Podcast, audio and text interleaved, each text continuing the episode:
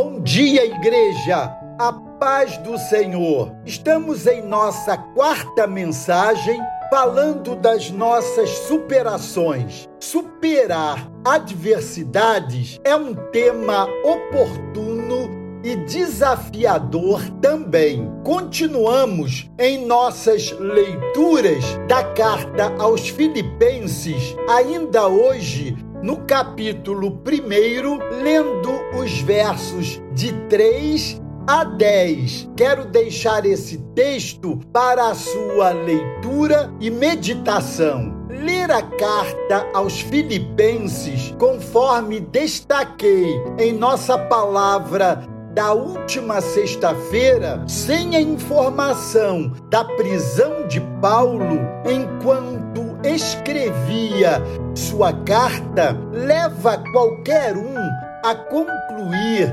que ele estava em uma situação muito tranquila. Após destacar que agradecia a Deus pela vida dos filipenses, o apóstolo diz que ora por eles e apresenta o conteúdo de suas orações. Primeiro, que o amor cresça no meio de vocês mais e mais em todo conhecimento. Segundo, que vocês aprovem as coisas excelentes. Terceiro, que sejais sinceros e sem escândalo algum até ao dia de Cristo. E quarto, que vocês sejam cheios dos frutos de justiça, que são por Jesus Cristo para a glória e o louvor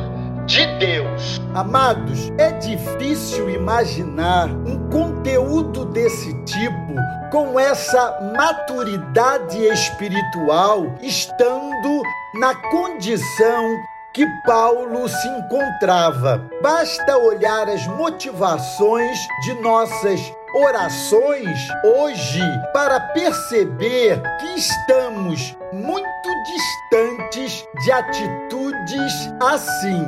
Mas é dessa forma que mostramos verdadeira maturidade quando oramos no meio das adversidades quando pensamos em valores mais nobres. Qual é o conteúdo de nossas orações, principalmente quando nos encontramos em meio a uma adversidade? Esse é o nosso apelo e o desafio aqui. Quer superar adversidades? Apresente motivos de oração com valores eternos. Deus os abençoe.